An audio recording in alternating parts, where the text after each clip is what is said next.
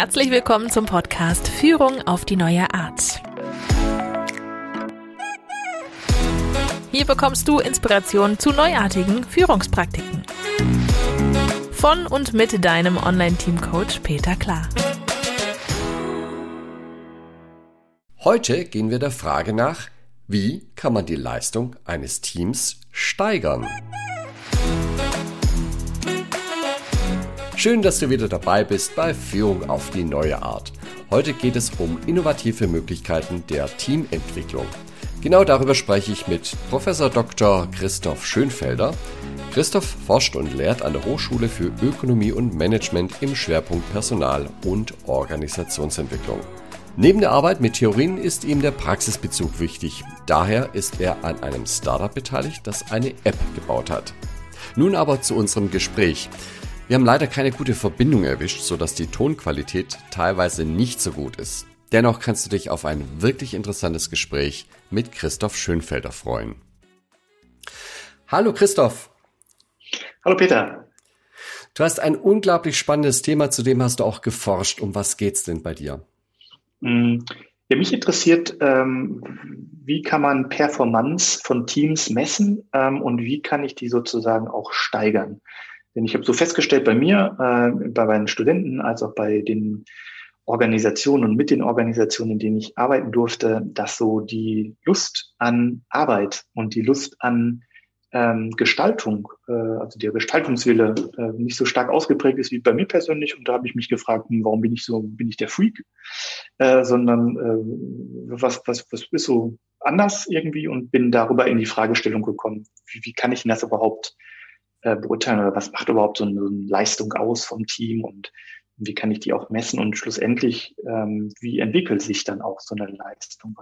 Und Mach mal ein Beispiel, was, was kann man denn da betrachten, wenn man die Innovationsleistung von so einem Team betrachtet? Genau.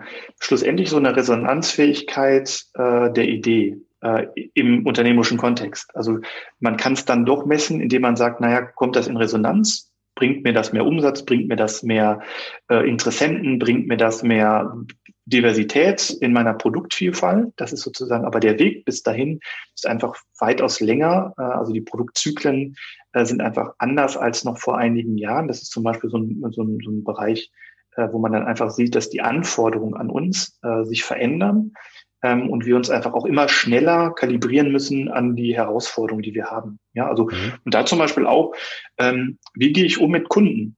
Ja, das ist ja auch so eine, so eine Fragestellung. Also das Thema Prosumentenschaft, also eine Mischung zwischen Konsument und Produzent.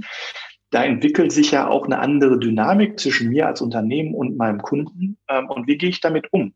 Wie messe ich denn jetzt tatsächlich den Umgang eines Teams mit den, dem Kunden, den Kunden, den Prosumenten. Reden wir jetzt von den berühmten Amazon-Sternchen, ja? Mhm. Oder gibt's da noch was anderes, wie ich mir das vorstellen müsste? Ja, ähm, ja, schlussendlich ist es zu verstehen, hast du darauf Lust und zeichnet dich das aus? Also, das ist ja eine Fragestellung, die man erstmal beantworten muss. Also, hast du darauf Lust? Ist, also, zeichnet dich das als Person im Arbeitskontext aus, dass du Lust hast, das zu machen?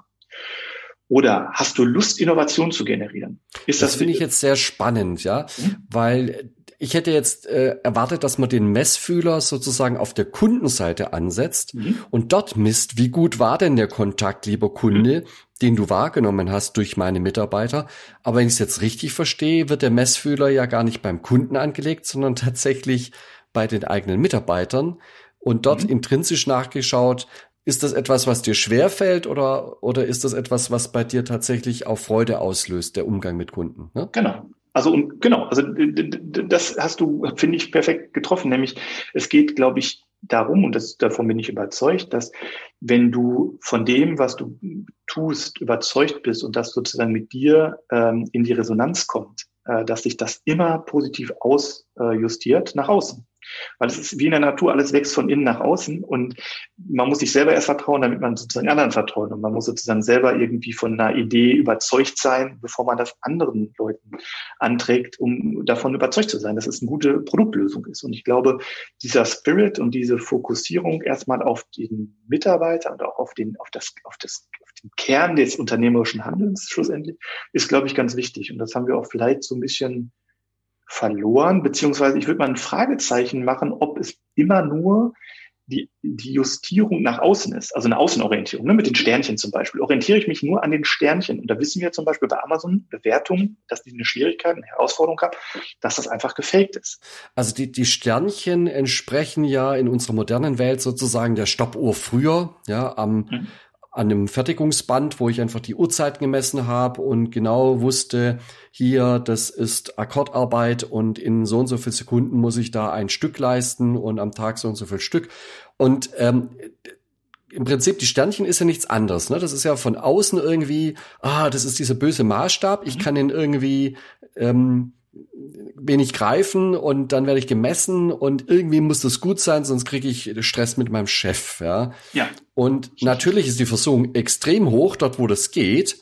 Und ich, ich kenne solche Fälle ja auch, ja, ja, wo man dann die Kollegen bittet, du, geh doch mal in den App Store und gib mir mal ein paar Sternchen, ja. Mhm. Ähm, die Versuchung ist ja sehr hoch, äh, solche Maßstäbe auch dann zu überlisten, ja. Mhm. Und der, der Paradigmenwechsel heißt da, ähm, da schauen wir gar nicht hin. Wir schauen gar nicht, die, die Performance folgt sozusagen der, der inneren Motivation. Das heißt, wenn ich etwas tue, woran ich Spaß und Freude habe, dann wird auch die Leistung passen. Exakt. Also, und genau, also davon bin ich überzeugt zumindest oder sehe das in den Kontexten, in denen ich unterwegs bin, also sei es bei den Studenten, wo es dann manchmal auch um Leistungsmomente geht, ja, äh, und aber auch in Unternehmen und in Teams. Denn ich glaube, dass das viel entscheidender ist. Alles andere hat ja was mit Belohnung und Bestrafung zu tun. Ich glaube, das ist halt nicht intrinsisch motiviert. Ähm, wir haben uns immer die Frage gestellt und ich war in meinem Berufsleben schon mehrfach damit konfrontiert, dass wir den Output messen sollten. Ja, und ich komme aus der Softwareentwicklung und aus diesem Umfeld und das naheliegendste, was dann immer kommt, als erstes heißt, ähm, auch, auch wenn dann heißt so smarte Ziele aufsetzen, ja, dann frage ich immer, ja, was heißt denn das? Ja, was macht ihr denn? Ja, wir schreiben Programme. Ja, da kann man doch die Zahlen Programmcode messen. Mhm. Und das, da unterschätzen diese Leute, die so schlau daherreden, irgendwelche, äh, keine Ahnung, wo die überhaupt herkommen, aus der Betriebswirtschaftslehre oder äh, keine Ahnung aus, also die unterschätzen die Kreativität der ITler, der Informatiker, die sind da super toll drin, die schreiben dann einen ganz tollen Code-Generator, der bläht dann ein Programm auf die gewünschte Anzahl an Programmzahlen auf, und dann habe ich meine Metrik, ja. ja. Also da, da braucht's etwas viel äh, intelligenteres. Ja. Und ganz ehrlich, ich habe noch nichts gefunden innerhalb der IT, wie ich eine, äh, wie ich den Output im Sinne von Kreativität, von Intelligenz, ja, von ähm, die, wie, wie ich diese Leistung tatsächlich gut messen könnte. Ja, wie ja. kann ich Intelligenz messen? Da, da haben wir ja heute, also mit den ähm, IQ-Tests gibt's da eine, eine theoretische Antwort darauf, aber in der Praxis äh, taugt die nicht. Wie kann ich Kreativität messen? Ja, mhm. Und ich glaube, genau. da gibt's viele Werbeagenturen, die sich die Frage schon gestellt haben. Genau. Aber ich glaube, das kann man nicht messen. Und jetzt kommst du daher mit diesem Ansatz und sagst, okay, wir drehen das um. Wir schauen gar nicht auf den Output. Der ist ohnehin nicht messbar in diesem Umfeld. Wir schauen auf die Menschen und was sie antreibt. Mhm. Und wenn der Antrieb zu dem passt, was sie tun sollen, dann wird der Output automatisch stimmen. Punkt. Genau. Also, und ich, ich würde sogar noch auch ein Stück weit erweitern wollen, nämlich das Thema Zielorientierung ist auch wichtig. Also, weil ich glaube, es ist dann auch völlig in Ordnung zu sagen, ich äh, schenke dir Freiheit und das ist auch manche manche Menschen müssen sich damit auch erstmal arrangieren, weil weil ich meine Freiheit ist der Grundmoment, also ist die Voraussetzung für Entwicklung. Ohne Freiheit keine Entwicklung. Und ähm, wenn ich jetzt aber dann frei, also wenn ich dann Freiheit bekomme und in die Selbstverantwortung gehe, dann ist das für viele Menschen auch erstmal in Organisationen herausfordernd. Die möchten das erstmal gar nicht, weil das dann auch was mit Verantwortung zu tun hat, mit Scheitern zu tun hat. Ähm, und also ich finde, das ist ähm, immer leicht gesagt, wenn man in hierarchisch organisierten Organisationen sozusagen sozialisiert worden sind, ist äh, sozusagen da rauszubrechen. Das ist eine hohe, ein hohes Vermögen der Mitarbeiter, sich darauf einzulassen, auf dieses, dieses neue, also umgedachte Format, weil die sagen dann so, bitte, ähm, ich will das, ich will keine Eigenverantwortung und ja, messe ja. mich wieder in den Zahlen und ich will Stückzahlen ab, abarbeiten, dann kann ich auch am, um, um 17 Uhr äh, nach Hause gehen oder ich will klare ähm, Zeitvorgaben haben oder so, ähm, weil man da, sich also, so dran gewohnt hat. Ja? das erlebe ich tatsächlich quasi täglich, ja, ja. dass ähm, auch Führungskräfte, die es wirklich gut meinen, und den Mitarbeitern viele Freiheitsgrade einräumen mhm. wollen und dort was, was Gutes bewegen wollen und denken so und jetzt blühen alle auf und schöpfen diese Freiheitsgrade auf. Und das passiert dann aber gar nicht. Also im Nein. Extremfall war das tatsächlich eine Führungskraft, die in, in einem Team gesagt hat, pass mal auf, ähm, ihr seid hier selbstbestimmt, ihr seid selbst organisiert, ich ziehe mich hier zurück und ihr macht euer Ding. Und die sind in ein tiefes Loch gefallen und wussten gar nicht, wie sollen wir uns denn, also ich meine, als Einzelperson ist es schon schwer, solche Freiheitsgrade auch zu füllen. Also allein der Schritt ist schon schwer auf der persönlichen Ebene. Auf der Teamebene ist das ja noch mal schwerer, weil ich da ja nicht nur die Eigendisziplin irgendwie erhöhen muss, sondern wir auch möglicherweise noch Sozialtechnologien erlernen müssen und üben müssen, die wir bislang noch nie hatten. Ja. Also kurzerhand das eine Team, wo die Führungskraft gesagt hat, hey, ich mache euch hier keine Vorschriften mehr, ich äh, möchte hier nicht mehr hierarchisch führen. Die haben das Problem so gelöst, die haben eine Wahl abgehalten, haben einen Indianerhäuptling gewählt und haben gesagt, so, du bist es jetzt, du sagst an und wir machen, ja. Ja. Das war dann halt, also das fand die Führungskraft fand es nicht lustig, ja. Das war ja.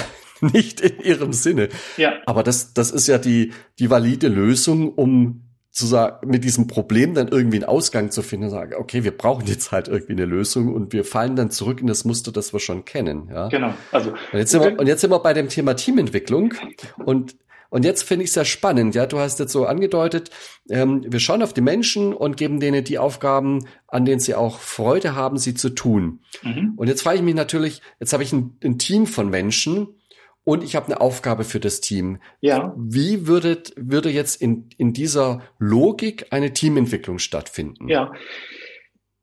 In drei Schritten. Und die sind auch ganz einfach. Das ist jetzt nichts, was irgendwie so raketenwissenschaftenmäßig unterwegs ist, sondern es ist einfach die Frage, wer arbeitet hier zusammen? Das ist der erste Schritt. Der zweite Schritt ist, worin liegt unser Potenzial? Und äh, der dritte Schritt ist dann immer, was ist unser Ziel? Was wir zusammen erreichen wollen. Und das sind die drei Fragen, die wir ja. stellen. So, und das klingt jetzt sehr einfach, aber wir müssen ganz vorne anfangen. jetzt, jetzt kommt meine Neugierde hier durch. Genau. Was heißt hier, wer arbeitet hier zusammen? Auf was schaut ihr da? Genau, da schauen wir uns nämlich an im allerersten Schritt ähm, innerhalb von, äh, also wir schauen uns Wertestrukturen an und Passionen. Wir schauen uns an, was treibt dich an? Was ist sozusagen dein innerer Trigger? Und zwar nicht fokussiert auf Kompetenzen, also so nach dem Motto, welche Abschlüsse und welche Universitäten oder welche Projekte oder welche Arbeitgeber oder was auch immer, das interessiert mich, also uns interessiert das nicht. Ich glaube, es ist nicht die richtige Fragestellung, sondern eher die Frage, was sind deine Wertestrukturen? Was ist deine innere Passion? Weißt du das? Also das, was man sozusagen auch häufig im Bereich Geniusarbeit im Coaching macht. Und das machen wir halt nur digital. Also das können wir innerhalb von zwölf Minuten entschlüsseln ähm, und dann sagen, okay, das ist deine Wertestruktur, das ist deine Passion. Und ja, wie darüber, funktioniert das? Halte ich da jetzt irgendwie mein, mein Handy an die Stirn und dann misst es irgendwie die Gehirnströme und, und weiß dann, ja. welche Passion ich habe. Genau. Also wie, wie funktioniert das? Genau. Ähm, also du hast äh, das Telefon, genau, Mobile First, äh, und du kriegst einige Fragen, äh, die du beantwortest, die du für dich ähm, ja, rankst und, und beantwortest. Das dauert in der Regel so 12 bis 15 Minuten. Ähm, und sind, was fragt ihr das so? Äh, also was sind, fällt mir leicht? Was sind meine Vorlieben? Oder, und, ja, genau. Wir, wir optionieren dir Situationen und dann, dann sagst du irgendwie, ähm, ähm, ähm was du da machst oder wie ist dir das wichtig, ist dir das nicht wichtig, ähm, ist, möchtest du das machen, möchtest du das weniger machen, ähm, ja, also sind 76 Fragen, glaube ich, mittlerweile, die wir da stellen. Und das ist eine Kombination aus zwei ähm, ja, wissenschaftlichen Verfahren, die das messen. Also und dann kriegt man das quasi dann aufbereitet direkt im Anschluss heraus und dann weiß ich und dann kriege ich auch nochmal so, so einen Text, in dem ich das vertiefen kann, wie so eine Art Mini-Coaching und weiß dann für mich im ersten Augenblick, das sind so meine zentralen Werte und das ist meine Passion. Also das, das, das ist mir wichtig. Und das stellen wir dann immer am Anfang allen zur Verfügung. Also, ne, also erstmal so, so ein quasi so ein Mini-Coaching.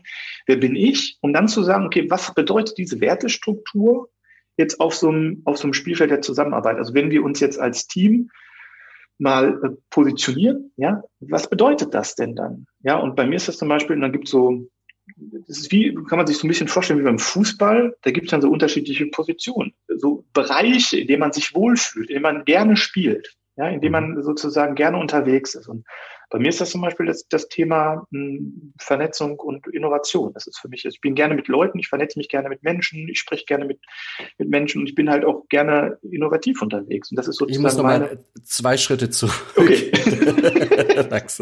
ähm, du hast jetzt gesagt, Wertestrukturen und Passionen. Was ist denn der Unterschied zwischen einer Wertestruktur und einer Passion? Mhm. Genau. Also die Wertestruktur kennzeichnet sozusagen eher so ein persönliches Moment. Also was sind das sozusagen innere Werte, die du in dir trägst, die, die, also die dich auszeichnen? Und eine Passion ist das sozusagen, was dir wichtig ist. Also was ist, was lädt dich sozusagen positiv auf?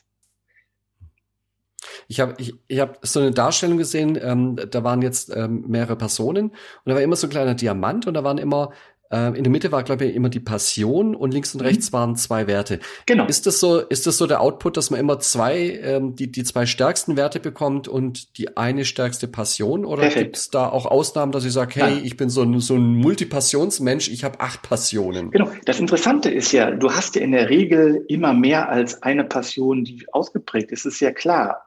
Und du hast auch mehrere Werte, die du in dir trägst. Die Frage ist sozusagen, konzentrier dich vielleicht auf, also das ist unsere Überzeugung, sei klar, was ist der Fokus?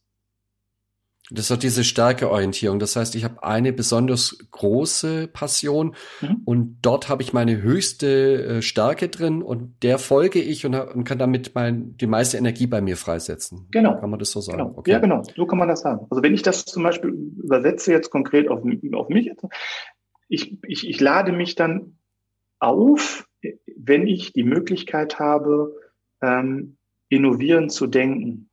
Mhm. So, das macht mich nicht irgendwie müde. Ja, und, und ich mhm. glaube, dass das dann wichtig ist, dass, dass die Leute wissen, ähm, dass mir das leicht, also dass mir das leicht fällt und dass ich darauf Lust habe. Ja, und wenn ich das weiß, von, wenn ich jetzt zum Beispiel wüsste, wenn deine, deine Passion sozusagen wäre, dass du Lust hast, ähm, in eine Klarheit zu kommen, in eine Struktur zu kommen, ähm, du jemand bist, der gerne anpackt und nach vorne kommt und so weiter, dann wären wir schon mal ein super Paar.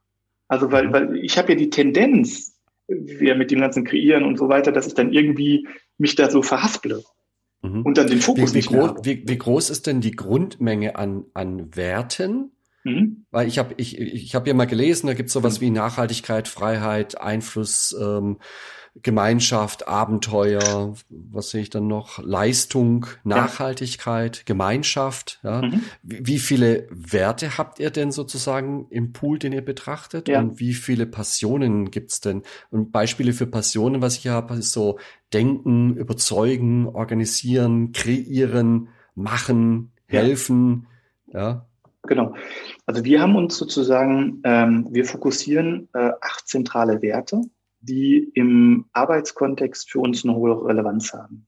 Mhm. Und ähm, das ist sozusagen, mit denen arbeiten wir. Und du hast dann Werte, die sind, also du hast so, so, du kannst quasi so, einen Wertekreis entwickeln und Wertekreis aufmachen und dann kannst du sozusagen horizontal und vertikal den Kreis durchtrennen und dann hast du sozusagen oben Werte, wie eher ähm, innovierend sind, also was die Freiheit, Abenteuer, Nachhaltigkeit.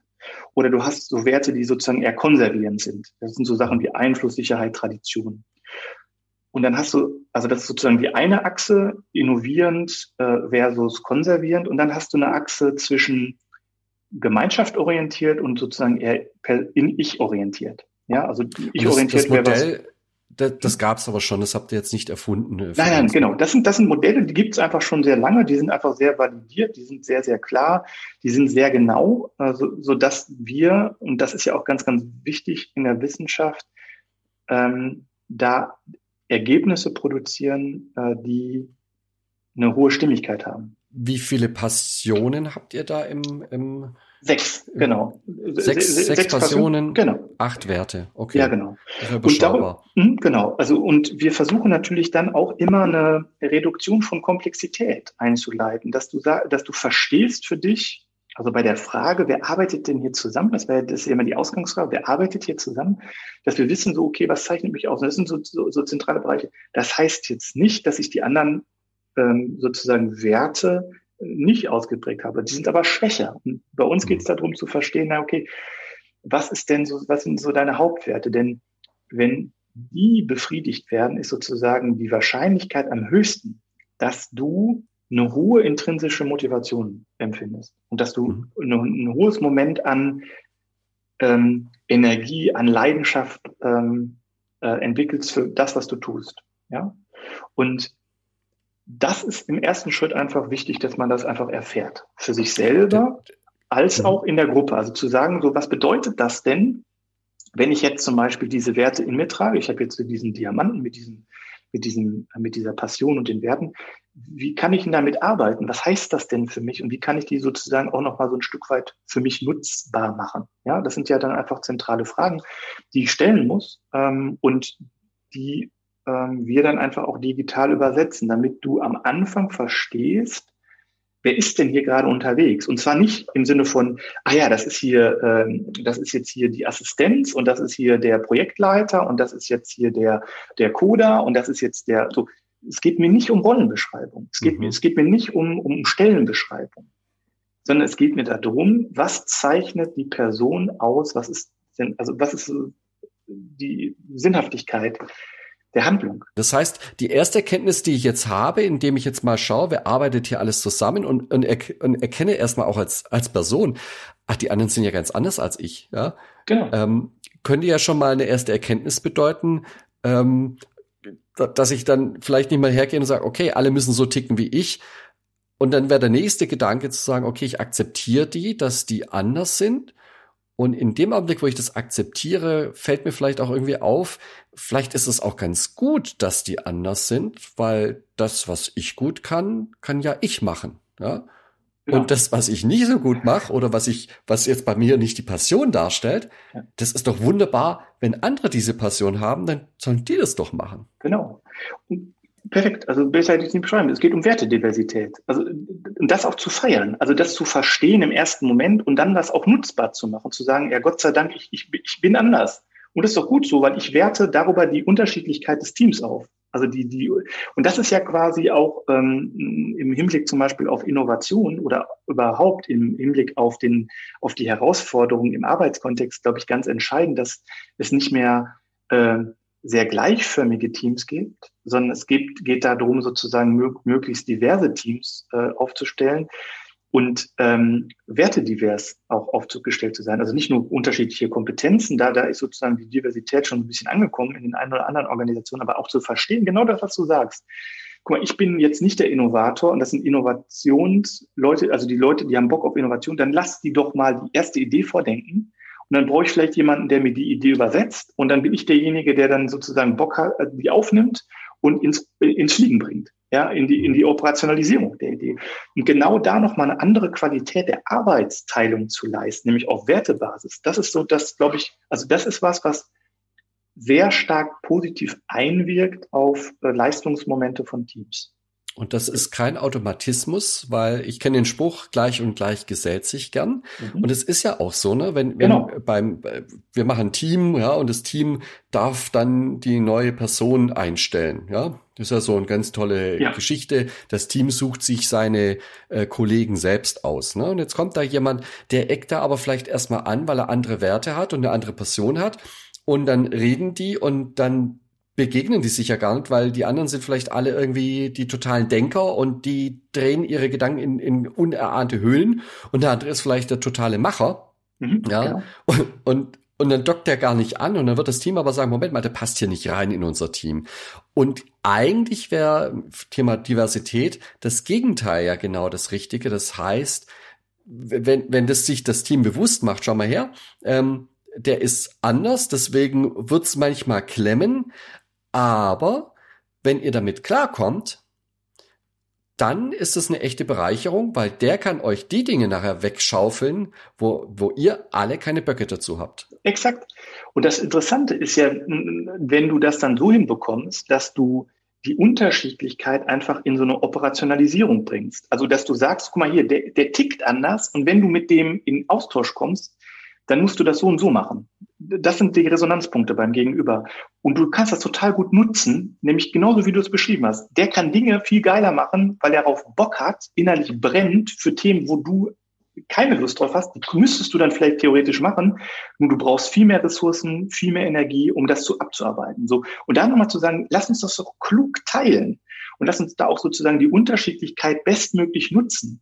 Darum geht's. Und diese, im ersten Schritt geht es darum, diese Transparenz herzustellen über, über ein schlankes Verfahren, das einfach klar zu haben, zu wissen, ah, der ist anders und dann gucke ich auch rein und, und sehe dann, okay, was rockt denn für den und wie muss ich mit dem arbeiten? Also weil manchmal ist das ja auch so, hm, irgendwie, man versteht ihn gar nicht und wie reagiert denn der und was braucht denn der und so. Und darüber dann das Verständnis zu machen und dann, ich glaube, und das ist so meine Beobachtung, dadurch wird auch ganz viel Angst abgebaut, von der Nichtlesbarkeit des Gegenübers. So nach dem Motto, der ist fremd, den verstehe ich nicht, der ist ja total verrückt oder der ist anders als wir oder so. Genau. Sind wir jetzt bei dem, schon bei dem zweiten Punkt angekommen, äh, Stichwort Potenzial? Oder Nein, sind, also, nee, nee. Okay. also das ist sozusagen so eine Vorstufe, dass ich weiß, wie sind die Leute auf Basis der Werte, wo fühlen die sich wohl, in welchen Bereichen. Ja, und da gibt es so, so, so große vier Quadranten quasi, so wie ein Fußballfeld mit quasi vier Toren.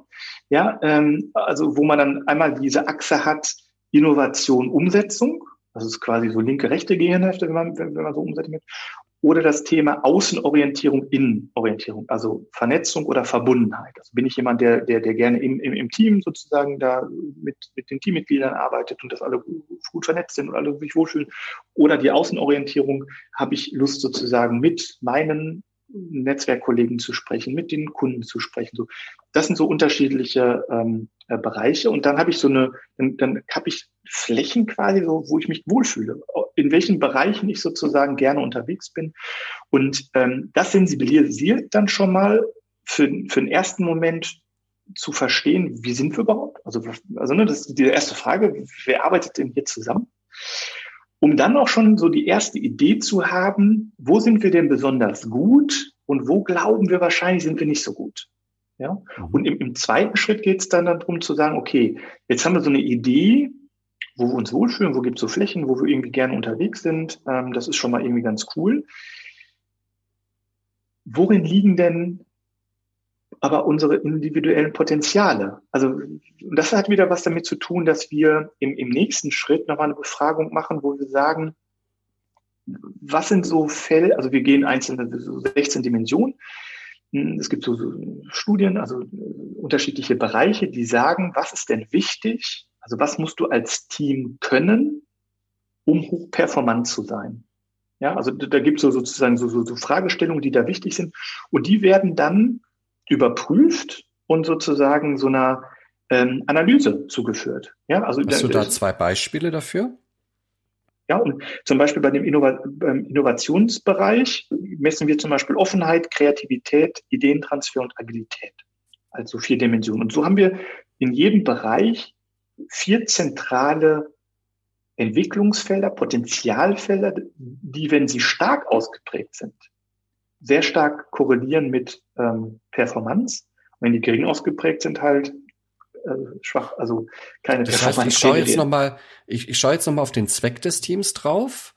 Genau. Äh, und äh, in deinem Beispiel jetzt, okay, das ist jetzt das ähm, Team, das soll die neue Produktgeneration entwickeln und erfinden. Ja. Und das heißt, also ich, ich habe da eine gewisse Erwartung, dass das so ein Innovationsteam ist.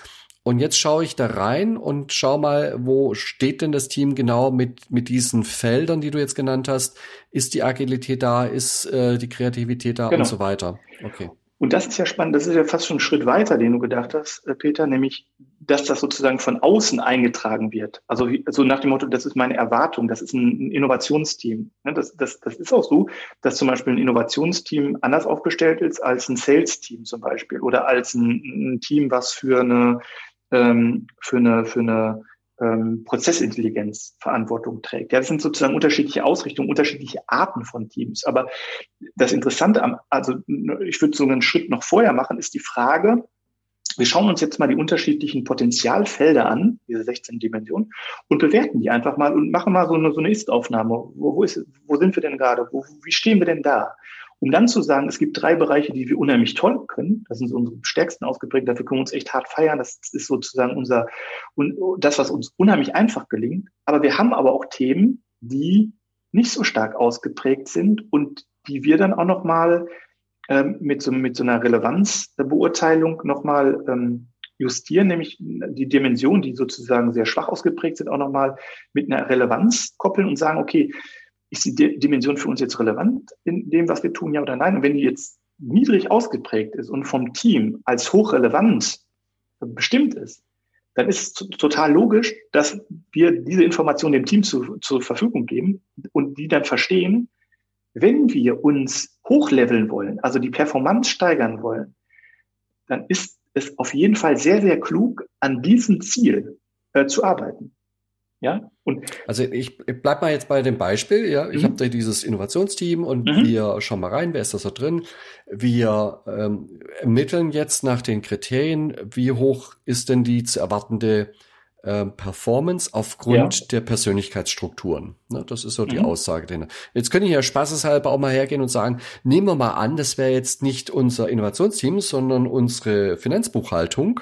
wie, wie hoch wäre denn die erwartete Performance dieses, desselb, des, derselben Menschen, ja. wenn, wenn wir die jetzt von dem Innovationsbereich rüberschieben würden in die Finanzbuchhaltung, sagt, äh, bucht jetzt mal die Rechnungen ein. Ja, ja? ja genau. Und dann genau. wir mal, also wenn, wenn die Intuition von Führungskräften, die diese Teams zusammengestellt haben, ähm, gut funktioniert hat, dann, dann müsste da ja ein deutlicher Unterschied rauskommen. Mhm. Ja.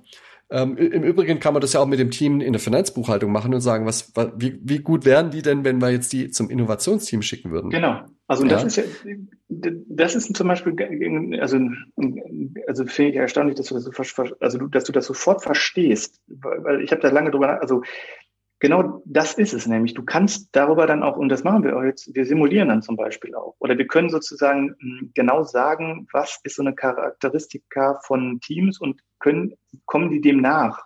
Äh, und sind die sozusagen von der Architektur, ähm, also von der Teamarchitektur klug zusammengestellt? Und wir reden ja jetzt nur von Persönlichkeitseigenschaften. Nur von Persönlichkeitseigenschaften. Also ich, ich, ich kenne es ja ganz anders, ja, wenn ich jetzt ein Innovationsteam haben möchte und äh, wir, wir brauchen ein neues Produkt, ja, wen hole ich mir da? Ich hole mir irgendwelche totalen Spezialisten, die sich mit der Technologie gut auskennen und so weiter. Ja. Ja. Ähm, und aus, aus dem Blick heraus, der, der, der Fach, des Fachwissens heraus, kann es ja schon sein, dass die das gute Fachwissen haben für diese. Und, und wenn ich jetzt diesen Test mache, dann sage ich, ja, toll, also das Fachwissen ist da, bloß von ihren Persönlichkeitsmerkmalen wäre das eigentlich das perfekte Buchhaltungsteam. Ne? ja, das ist jetzt ein aber, extremes Beispiel. Ja, ne? Ich weiß, aber schlussendlich geht es darum, ja, wenn du die dann zur Buchhaltung äh, bringen würdest, dann wären die, würden die eine höhere Performance in der Buchhaltung generieren als im Bereich Innovation. Und das ist ja die, die zentrale, die, die, das ist durchaus neu und auch ähm, bei dem einen oder anderen Personalentwickler äh, generiert das schon interessante Reaktionen, weil die natürlich aus einer Kompetenzorientierung stammen. Und ich sage auch nicht, dass Kompetenzen per se nicht notwendig sind. Manchmal braucht man auch bestimmte Kompetenzen. Also ja, andersrum funktioniert es nämlich nicht. Ich kann jetzt nicht irgendwelche Buchhalter, die kennen sich jetzt mit den Zahlen genau. und können gut addieren und kennen sich mit SAP aus. Ja. Wenn ich die jetzt in ein, ein äh, Innovationsteam reinstecke und die sollen, vielleicht passt es von deren Persönlichkeitsstruktur super gut, aber denen fehlt dann vielleicht irgendwie Technologiewissen. Zum äh, Beispiel. Also das müsste man dann halt irgendwie noch beisteuern. Ja. Genau, aber das Interessante ist ja von der von der Entwicklung her, es, dass es weniger darauf ankommt, ob du das kannst, sondern es geht vor allem darum, ob du das willst. Weil wenn du das willst, von der inneren Haltung her, dann ist Wissen flüssig. Du kannst heutzutage dir relativ schnell einfach Wissen aneignen. Das war vor 20 Jahren noch nicht so einfach möglich wie heute. Das Thema Vernetzung mit anderen, Wissen teilen. Genau das, was wir jetzt auch machen. Wir, wir, wir, wir teilen, das sind ja Zugänge, die es vor ein paar Jahren noch nicht gibt. Und deshalb ist es, glaube ich, viel interessanter, darauf zu fokussieren, ob jemand darauf Bock hat, als ob der, als ob derjenige das so kann. Weil da muss man auch ganz ehrlich sagen, ich meine, das ist auch provokant, das ist mir durchaus bewusst, weil ich ja auch zu, äh, in meiner Rolle als Professor natürlich auch Kompetenzen vermittle, ähm, die ich dann auch quasi sozusagen gesellschaftlich äh, zeige, indem ich dann so einen Abschluss auch irgendwie übergebe äh, als Masterstudent. Ähm, aber schlussendlich versuchen wir ja nicht nur dort Wissen zu vermitteln, sondern äh, Haltung zu generieren. Also eine, einen Habitus zu entwickeln, der ähm, auf jeden Fall darauf basiert, finde deine Leidenschaft. Wir sind jetzt beim Schritt zwei im Team. Das heißt, wir haben jetzt angeschaut, wer arbeitet hier zusammen. Das haben wir ja. analysiert. Jetzt geht es um die Potenziale. Da haben wir auch festgestellt, mhm. das Team hat äh, ein hohes Leistungspotenzial oder eben vielleicht nicht, ja, und dann kann mhm. ich wieder Maßnahmen entwickeln und sagen, vielleicht sollte ich noch mal die Teamzusammensetzung ändern äh, für diesen Zweck oder ich ähm, mache andere Maßnahmen, um dort eine bessere Potenzialaussage zu bekommen. Und dann kann ich daran arbeiten, äh, dass dieses Potenzial auch ausgeschöpft wird und dann bin ich bei den Zielen gelandet. Ist das richtig? Genau. Ja, genau. Und äh, die, bei diesem Schritt zwei auch nochmal auch die Verantwortung ins Team zu geben. Das ist, finde ich, ganz wichtig, zu sagen, ihr entscheidet, also ist die, teilt ihr die Vorstellung, dass wir überhaupt ein höheres Leistungsmoment anstreben? Ist ja eine Frage. Kann man ja stellen. Und dann auch zu sagen, okay, wie würdet ihr denn gerne vorgehen? Was ist denn bei euch zentral wichtig? Und wie, wie macht ihr das? Überlegt das mal selber. Was ist euer Weg? Ja, und da auch einfach äh, Möglichkeiten zu schaffen, ist, glaube ich, ganz, ganz wichtig, weil, wie gesagt, Wissen ist flüssig. Jeder, jeder kann sich das sozusagen irgendwie zusammenbringen ähm, und selber sozusagen kreieren. Und ich glaube, dass das ganz wichtig ist, dass man da auch aus Sicht der Personalentwicklung ähm, den Mut hat, zu sagen, ich vertraue meinem Team, ich gebe dem, ich helfe dem zum Beispiel in der Bestimmung, woran sollte man arbeiten, über so eine digitale Analyse.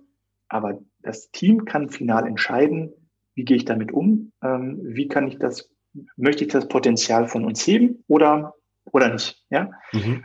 So, Wobei, so also so, so würde ich jetzt einschätzen, also jedes Team, das ich kenne, hätte Spaß darin, mehr Tore zu schießen. Genau. Also mehr, mehr Leistung, äh, genau. äh, da, da sage ich nicht nein. Die Frage ist nur, was kostet es uns, ja? Äh, genau. Wenn, wenn, wenn ich jetzt plötzlich außerhalb meiner Passion ganz viel Arbeit plötzlich auf dem Tisch habe, dann, dann sage ich mir, hm, in der Abwägung, vielleicht ist die Zahl der Tore, die wir bislang geschossen haben, schon ganz gut. Ne?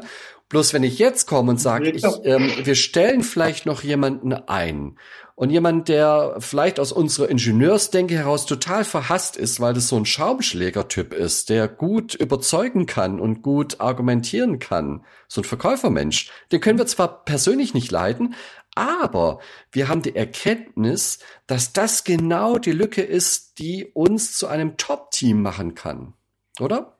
Perfekt, Peter. Also ich hätte es nicht besser sagen können. Genau darum geht's, weil ich bin davon überzeugt, und das sehen wir ja auch, dass das dann sozusagen Selbstläufer ist. Weil wenn ich näher an meiner Passion arbeiten kann, dann habe ich da mehr Bock, das lädt mich auf. So, und dann, dann ist die Performance, dann, dann wollen die das und sagen, Mensch, ja geil, gib mir das, ich, wir wollen daran arbeiten. Wir könnten das machen, was fehlt uns denn?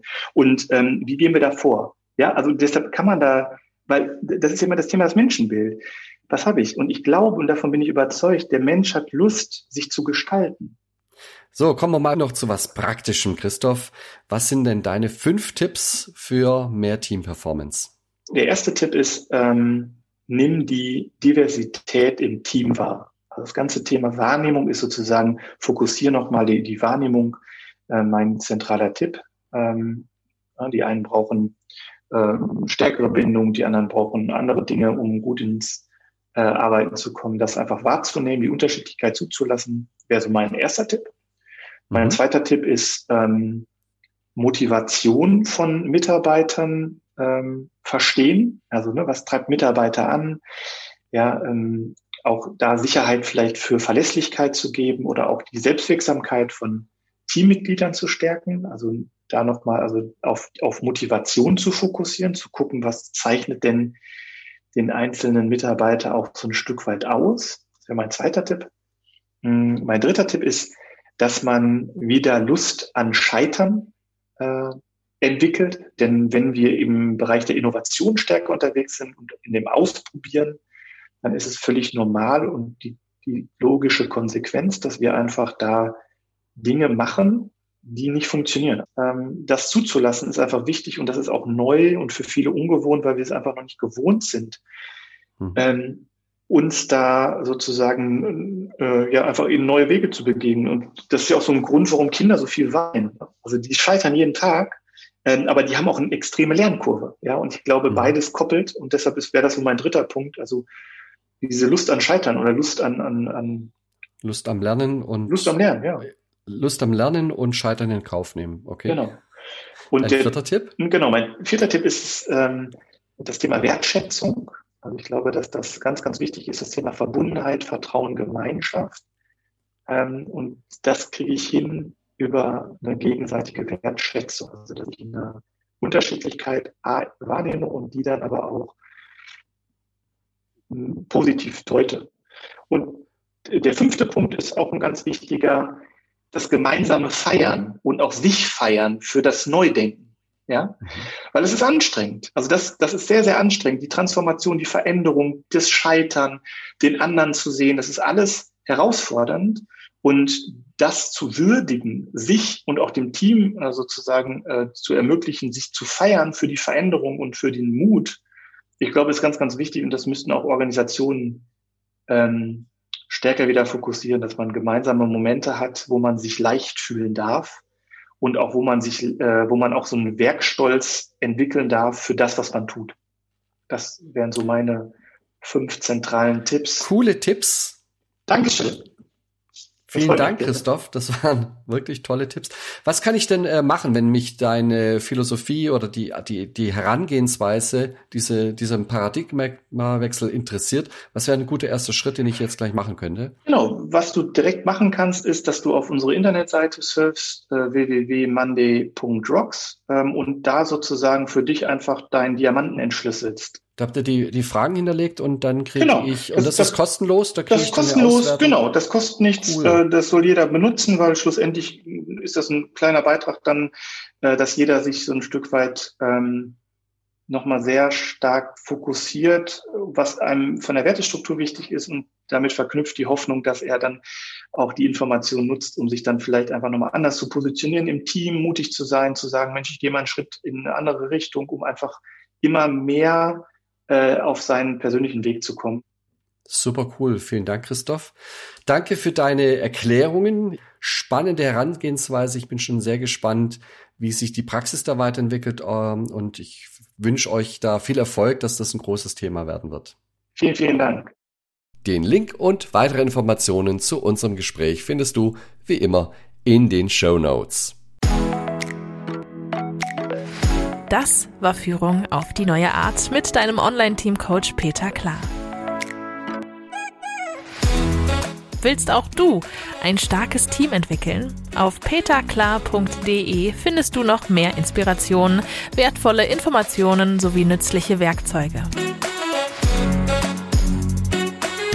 Also schau gleich vorbei auf peterklar.de.